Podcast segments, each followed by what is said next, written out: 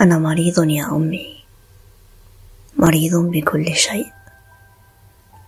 بالناس الذين آويتهم وخدعوني. بالأصدقاء الذين راهنت على شرفهم وخذلوني. وحيد وخافت في منتصف شمال العالم. لا أمتلك شيئا إلا كتبا لرياض صالح الحسين. ومحمد المغوط.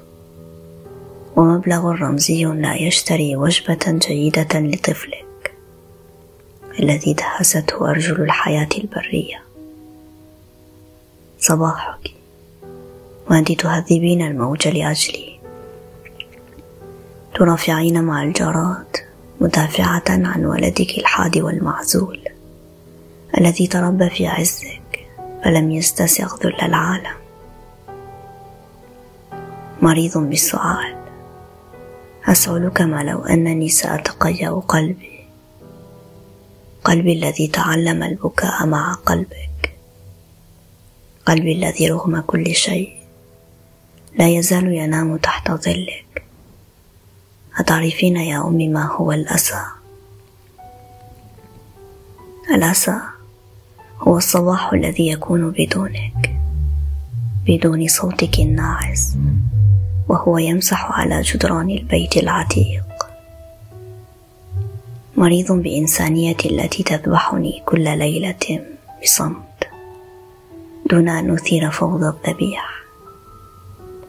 مريض بالفن باللمسات التي لا ترى بالكلام الذي يوخز القلب بالتفاصيل الصغيرة بشال يسقط من رقبة أنثى في قطار المساء.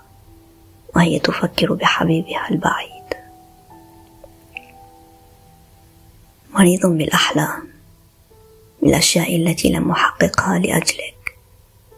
لم أدخل الجامعة لأنني كنت طائشا ومكتئبا.